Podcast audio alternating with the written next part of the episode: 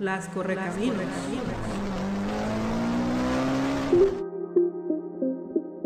Hola gente de palabras, bienvenidos a este espacio de letras y caminos.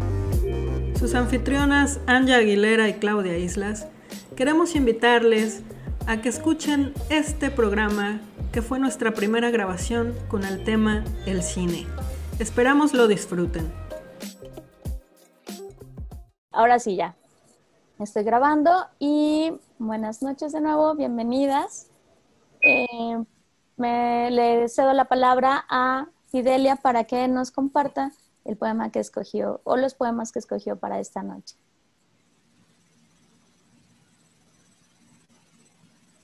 Eh, hola, buenas noches de nuevo a todas. Bueno, no sé si debo decir de nuevo, pero bueno, voy a leer unos poemas del actor Vigo Mortensen, como es el tema del cine. Este, yo no encontré poemas míos que hablaran de cine, pero Vigo, eh, Mortensen me, va a prestar los suyos. Él es un poeta, digo, bueno, es poeta, músico, fotógrafo y pintor, aparte de actor, ¿no? Ya muy conocido. Ha ganado tres Óscares, etcétera, etcétera. Poemas. Te veo. Te veo como si aún estuviera sentada a mi lado. Te oiré hasta que olvide por qué no te quise más. Este invierno guardo el peine que dejaste, la miel que curó tu herida y la perla negra de mi duda. Voy a leer un fragmento del poema que se llama Un beso de esos. Y te acordarás de noches ya entrando en invierno, cuando volvíamos solos, vos y yo con las estrellas y la luna, hablando poco, sin horizontes, quietos con los ojos en las mansas curvas de la carretera desierta, manos y caras tan cerca, sin saber, pero sabiendo a lo mejor algo, cómodos juntos, disfrutando el viaje por ese nuevo mundo, esa vida, esos minutos, esas horas sin contar, sin prisa, sin dudas, sin más que la sencilla alegría de conocernos. La verdad, aunque moleste, es contagiosa. Encuentro árboles que se agachan donde quiera que vaya, contándome sus secretos. Me empapa la lluvia roja y azul de tantos colores. Sos la isla que imagino. Oigo arranques inciertos de un antiguo piano ruso que se ahoga, deslizando pobres callándose callándose un silencio. Noto cambios en tu piel, ruidos salen de tus dedos, tu mirada es de búho, fija y luminosa, guiándome para que siga tu soñar. Estoy de acuerdo con todo lo que me envías. Tu voz parte la niebla, mis labios beben golpes de tu tambor, preciosa jaula de costillas que vibra con gritos acabados. Duele la fuerza del bienestar, de nuestra limpia conexión. Doy gracias a la misteriosa clemencia de todo lo santo que te, que te puso en mi camino. Podríamos rastrear juntos si queremos ver lo que hay adelante, avanzar mano en mano, boca a boca, unidos por las tripas, la memoria, brindando por el futuro regalado. agradezco inundación del sí. No cabe miedo en el repentino paraíso que alimenta la ternura. Te quiero lavar, peinar, y no te secaré. Quiero que te acostes sobre mí, que me moje, me derrita y me hunda la pureza de tu deseo. Me enfermo, lo acepto. Ya más contesto. No supe hasta que te fuiste, ni sé ahora que no estás, cuánto habías querido ver, cuánto quedó por decir.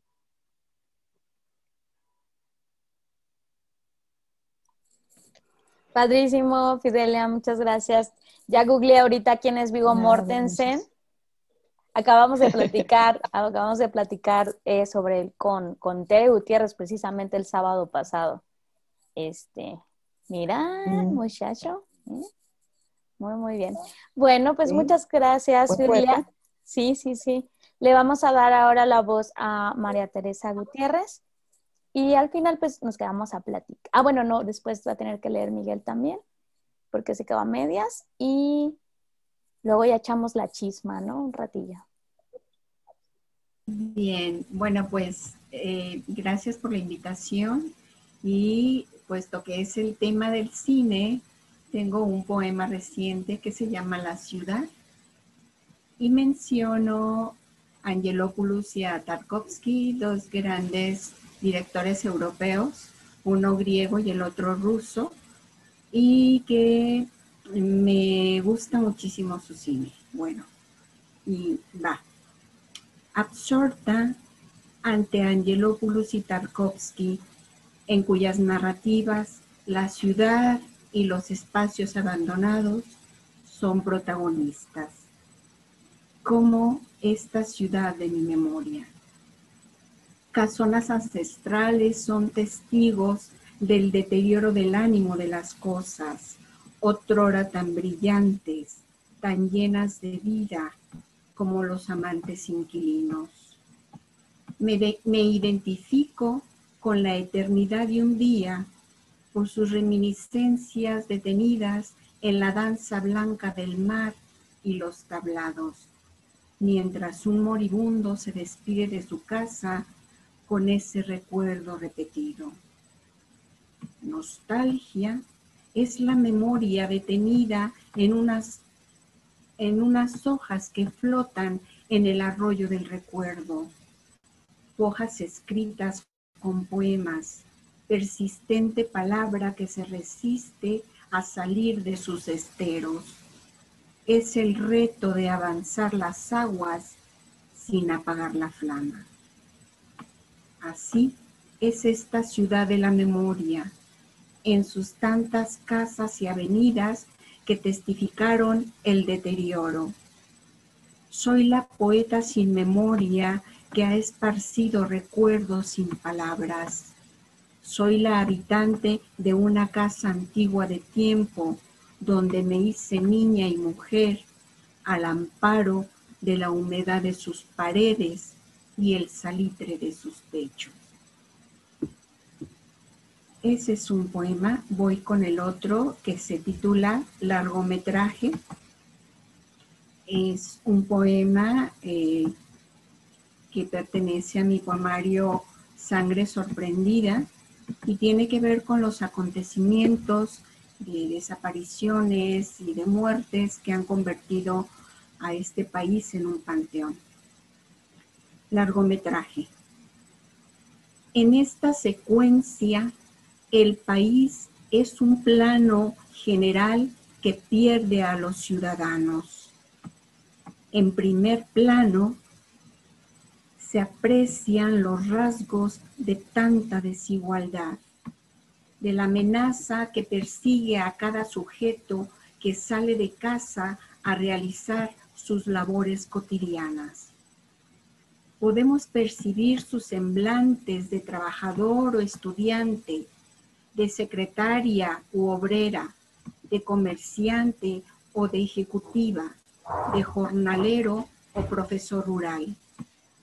Lo que no podemos ver son los efectos y las causas que les depara poner el pie en la acera.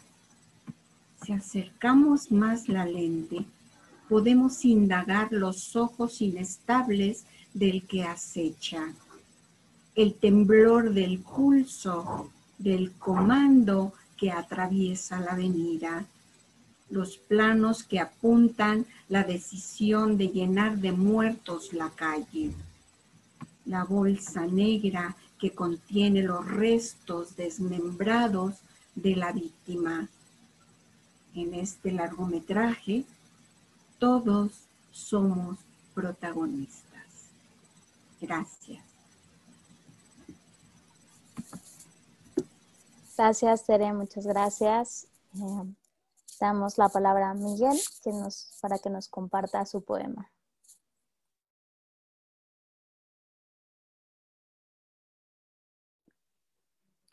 Bien, se oye. Sí, ¿verdad? Bueno, decía que es de este caifán que salió en esa película de los caifanes de Oscar Chávez. Déjenme mi cerveza por allá, no voy a ser que la tire elegía por un caifán y su guitarra mayor. Ah, qué sueño a cuatro pianos. Ay, qué voz de boleros muertos. Viejo, sí que viejo, este dolor a fondo, ficticio se burla a golpe de guitarras, de luto y coplas, de raicillas y veneros, que son nuestras las culpas. Ah, qué silencio el canto de los muertos que nos pegan en el torso. Bebamos ron para que se mantengan despiertos. Bebamos a cada canto su tequila y por sed la cadencia de la rima. Ay, que vuelen mariposas amarillas en cada sonrisa de mi amada. Que nadie salga de México por su guitarra, quédense todos en casa, como fúnebres son las colillas. Murió por asfixia quien cantaba a pulmón abierto el aire de las calles. Por tardes de todas las tardes delató mano en trastos un cabestro de agravios. Ah, qué rabia cuatro cantos. Ay, muela engarzada de los perros. La cornamenta de fusiles y bayonetas ciegan por la sangre, libre de culpas, ebria de culpas, enhebra la culpa, pero aún tiembla la voz de su guitarra. Oscar Chávez ha muerto. Ojos de cristal la noche y barítono en riscos. Un sudor de murciélagos le convierte en madera que suena y suena siempre. Lámparas y banquetas suenan su guitarra jarana, dejando un rumor de ventanas para quienes canten, aunque solo una vez, en tono de culpa, la niña de Guatemala. Ah, qué voz a cuatro pianos. Ay, qué voz de bolero muerto. Fiebre de enfermos, cantemos tras la ventana por la boca callada de su guitarra. Bien. Muchas gracias, Miguel. Muchas gracias. Eh, muchas gracias a todas, a todas y a Miguel. Este, por compartirnos esta, esta noche y también qué padre poder, aunque no nos podamos abrazar y de partir en el mismo espacio, pues también qué padre que estando todos y todas en distintos lugares podamos hacer esta conexión, ¿no, Claudia? Sí, pues ya ven, la idea de, reunirnos aunque sea así, ¿no? Y, es lindo siempre escucharlos, verlos, aunque sea en la pantalla, es muy diferente a, leerlos en el Facebook o en algún, en algún chat, ¿no? Entonces, eh, pues muchas gracias por participar, por querer entrarle a esta cosa que apenas va empezando, así que son los padrinos y madrinas, padrino y madrinas de este, de este proyectito, a ver que, hasta dónde llegamos, ¿no? Ojalá que, haya muchos. sí, así es. Eh, la idea es hacer esta reunión eh, de manera quincenal, es decir, un, por ejemplo, este martes se hace la lectura, el próximo martes se sube la memoria a, a YouTube y el siguiente martes se hace la segunda, ahora con otro tema, ¿no? Eh, tenemos el tema, eh, la propuesta del tema de maletas. Entonces, si eh, tienen algún poema de maletas, mándenselo a algún amigo, amiga poeta para que le invitemos y que él lea su poema, ¿no? Para ir dándole como la vuelta a los, a los poetas y las poetas que vayan leyendo. Norma Frida Rofe, si nos acompañas con tu poema. Gracias. Claro que sí.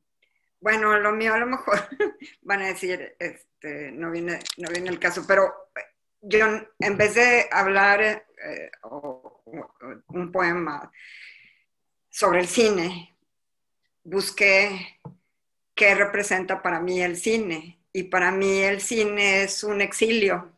Sea, el rato que veo una buena película, ahí me, ahí me exilio y no salgo.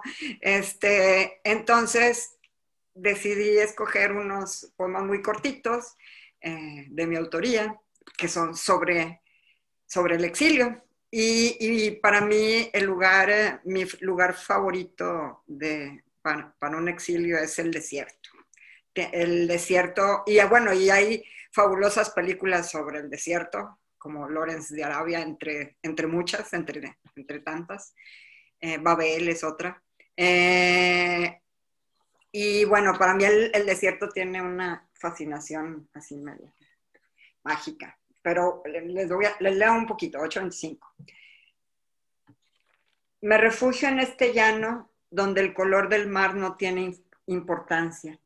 Busco mis ojos en las cosas y no encuentro superficie que me refleje. Huiría si existiera un lugar a donde pertenecer. Nada tiene sombra, se desapegan el viento y las hojas. Las ramas secas arriban en tumultos, ajenas a la tierra. Las montañas que antes sentía amigas me dan la espalda, también mi astro. La hierba misma muestra la apatía de las piedras, hasta el aire es prestado. La lluvia es un extraño más al acecho. El exilio es una patria con las raíces expuestas. En este espacio de abandono busqué agua en la sierra para perderme en el fondo y con los pies agrietados me descubrí en el desierto. Llegué persiguiendo huellas. Cuando el viento las borre, perderé el camino de regreso, a donde ni gatos ni arañas me esperan. Entiendo el habla del desierto, las palabras con espinas, se entrecierran de madrugada, aprenden a defenderse de la arena. Cuando el viento la vierte en los ojos, mi astro habla mientras respira aire tibio. La sed es perpetua, las entrañas tienen dedos enroscados. En la búsqueda de un oasis puede perderse el último trazo de energía. Esconderse bajo la arena para cubrir las llagas da alivio, pero también roba el aliento. En medio de las dunas, el crujir del viento no tiene consecuencias, no transporta gritos ni pesares, los ángeles no escuchan. Aquí se aprende que resistir es la única arma de supervivencia. Entre la arena hay certeza, no hay algo a lo que se deba restar importancia. Todo ocurre. El mundo no es el mismo sin mariposas moteadas. Todas se van y no les importa dónde. Les aberra dormir sobre latas de refresco, volar sobre fantasmas cultivando girasoles, sobre techos de lámina que resguardan infiernos, o estudiantes que arden bajo sus protestas, voces digitales perdidas en su ruido. Que vengan entonces a donde la belleza es pura, a la sapiencia del origen de la vida, un pequeño remolino en medio de este inmenso aislamiento.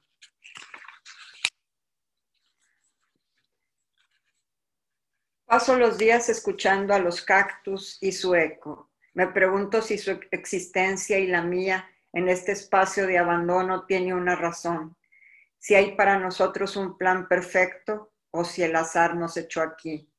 Enséñenme cómo se sobrevive sin riego, cómo superan la putrefacción de sus frutos, cómo se resignan al mismo paisaje, cómo toleran ser ignorados sin declarar la guerra a la aridez. Hablen con la conciencia de quien solo se escucha a sí mismo, no sé si sus espinas los hagan fuerte. ¿Cómo es que en medio de, la desolación siguen erguidos? En el día recupero las fronteras, de noche todos somos uno. Ojalá pudiera traer la lluvia y mostrarles el arco iris. Si me vieran a los ojos, los pensaría extraviados, temiendo a esta tierra curtida de sol. Y creo que se venció mi tiempo. Muchas gracias. Gracias, gracias. Muchas gracias, Norma Frida, gracias. Y bueno, este libro me lo publicó la Universidad de Nuevo León. Es el último y todavía ni lo presento, es nuevecito. Ah, muchas felicidades, pues. Gracias. Ojalá que se haga pronto esa presentación y si es en si es en línea nos invitas y si es presencial también para ir a Monterrey. Porque ah, claro que sí. Bueno, se me hace que todavía va a ser en línea, este, pero también están invitados a Monterrey. Ah, muchísimas gracias. Em, bueno, eh, yo quería eh, comentarles que encontré eso, eh, encontré buscando estos textos para, sobre el cine, que Luis Buñuel llamó al cine instrumento de poesía, con todo lo que esta palabra pueda contener, de sentido libertador, de subversión de la realidad, de umbral al mundo maravilloso del subconsciente. Y es por eso que nosotras decidimos, eh, quisimos invitarles a ustedes a que compartieran esos hallazgos que hay entre el cine y su propia escritura o las lecturas que han tenido, ¿no? Y eh, pues ya para ir cerrando, me gustaría que Claudia nos compartiera lo que eh, escogió para esta noche. Klaus. Desde Sinaloa, desde Sinaloa. Desde la tierra de los culichis. Pues bueno, yo cuando pensamos en el tema me acordé inmediatamente de un poema que me parece muy divertido. Es de una poeta argentina que se llama Karina Macchio y tiene una editorial que se llama creo que Siempre de Viaje. Intenté que, que viniera a leer, no sé ya el poema, pero pues parece que, que no, no anda muy activa en el Facebook, entonces no me vio pero entonces yo se los voy a leer. Seguro conocen a Keanu Reeves. ¿Sí? Todos conocen a Keanu Reeves. ok. esta es una oda a la existencia de Keanu Reeves. Y dice, Keanu Reeves es el chico más lindo del mundo, no hay duda. ¿Quién ha salvado el mundo más y mejor que él? ¿Quién fue dos veces pareja de Charlize Theron? ¿Quién puede resistirse a la dorada, exquisita Charlize Theron? Él, solo él. Desdeñarla, tratarla de loca, él. ¿Quién no puede actuar? Él. Él no puede actuar y esto es remarcable, porque él siempre es él. Y así es más lindo todavía, porque es el mismo tono, la misma cara de enojado o perdido, la misma expresión de tonto enamorado, cuatro, cinco caras a lo sumo y ya lo tenés, Keanu. No miente, no es falso ni pretencioso, no es actor, es Keanu. Es otra cosa, otro nivel. Entrega su interior en un bozarrón desbaratado, hace el ridículo sin querer y se vuelve más, más bello. Porque detrás de su cobertura ejercitada, de sus pectorales marcados, surge Keanu de ojos almendrados, exóticos, brillantes. Detrás de su coolness absoluta de rasgos afilados, héroe alternativo y monje kung fu, está Keanu de la playa, relajado y endrogado. Goofy Keanu, tierno Keanu, adorable Keanu, quien de todas maneras definitivamente puede salvar al mundo, si se lo pedís, si se requiere, se viste y sale Neo Keanu, super Keanu, impecable, de negro, como su lacio pelo asiático, oscuro, indescifrable, salvar o destruir la vida como la conocemos. Alienígena Keanu, vendido al diablo Keanu, perseguido, desgarrado, melancólico Keanu, corruptible, inocente y feroz Keanu. Detiene tu corazón y puede arrancarlo de un tirón. Veloz, irrefrenable, como un colectivo de madrugada, Keanu baja la mirada, sonríe escondiéndose y te perfora sin querer. Máxima destreza con toda clase de armas, sus ojos también, Keanu. Novato del FBI, Keanu durito, Keanu madera balsa, flexible, encubierto, Keanu, el chico alocado surf que abandona su carrera para enfrentar olas gigantes buscando un sentido a la vida, dejarse llevar por el amor en la arena, siempre dispuesto a combatir su oscuridad su sombra, su doble rubio, su némesis, agente Smith o Patrick Swayze, el mismísimo Lucifer, un andrógino arcángel Gabriel, un pedante Jack Nicholson que al final decide amar a Diane Keaton. Ahí te vencieron, oh Keanu, pero qué supremo estás. El corazón destrozado de amor te sienta. ¿Quién podría negarte después de eso? Keanu Reeves, Keanu Reeves, sos lo más. Tus pelis reviven mi adolescente chewing gum y colores fluo, la sabrosa Magdalena de mi tiempo perdido, en miles de películas VHS, rebobina la cinta y explica por qué me enamoro de una clase de chico nerda social, sensible, incapaz verbalizar. Es la conquista del Everest, aventurero loquito, dark freak, revolucionario pacífico que no compromete su pasión, rebelde privado, hombre que se desconoce, estoico, duro y frágil a la vez, pleno de ideales sin ideología, tan real como un sueño, una visión. Sí, indudablemente Keanu, el chico más lindo del mundo y todo porque me hace acordar a vos. Y bueno, ese fue Keanu. Padrísimo, Claudia, está.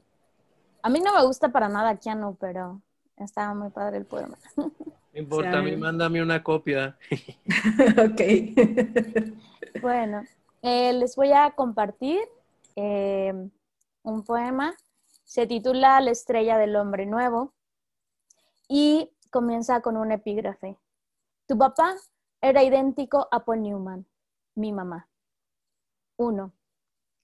Hoy, Paul, cumplirías 91 años y de ser así, elogiaríamos aún más tu graduación magna cum laude de Canyon College y el cielo en tus ojos que de tanto en tanto aborrecías, tu talismán, tótem, lámpara maravillosa que resguardaba la suerte Newman y te salvó del kamikaze que estalló en rojas guerreras a tu escuadrón y a otros cuatrocientos.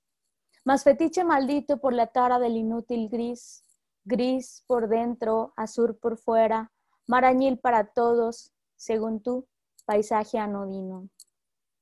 2. De cumplir 91, nadie hablaría del 18 de la lista negra ni del triste Scott que no encontró su brillo bajo tu sombra. Las revistas de romance captarían al ojigarzo en las carreras y tú, discreto y elegante, alzarías apenas la cansada mano y seguirías atento a tu escudería.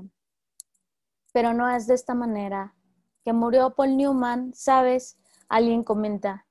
Y me viene un tremor como hace ocho años. Moriste hace tanto que parece que no has muerto. 3. Tú no me conociste, ni yo he visto todas tus películas. Jamás nuestros pasos han coincidido en latitud alguna. No obstante, brillas en esta constelación porque sabrá el azar qué rayo gama alteró el genoma de sus margaritas.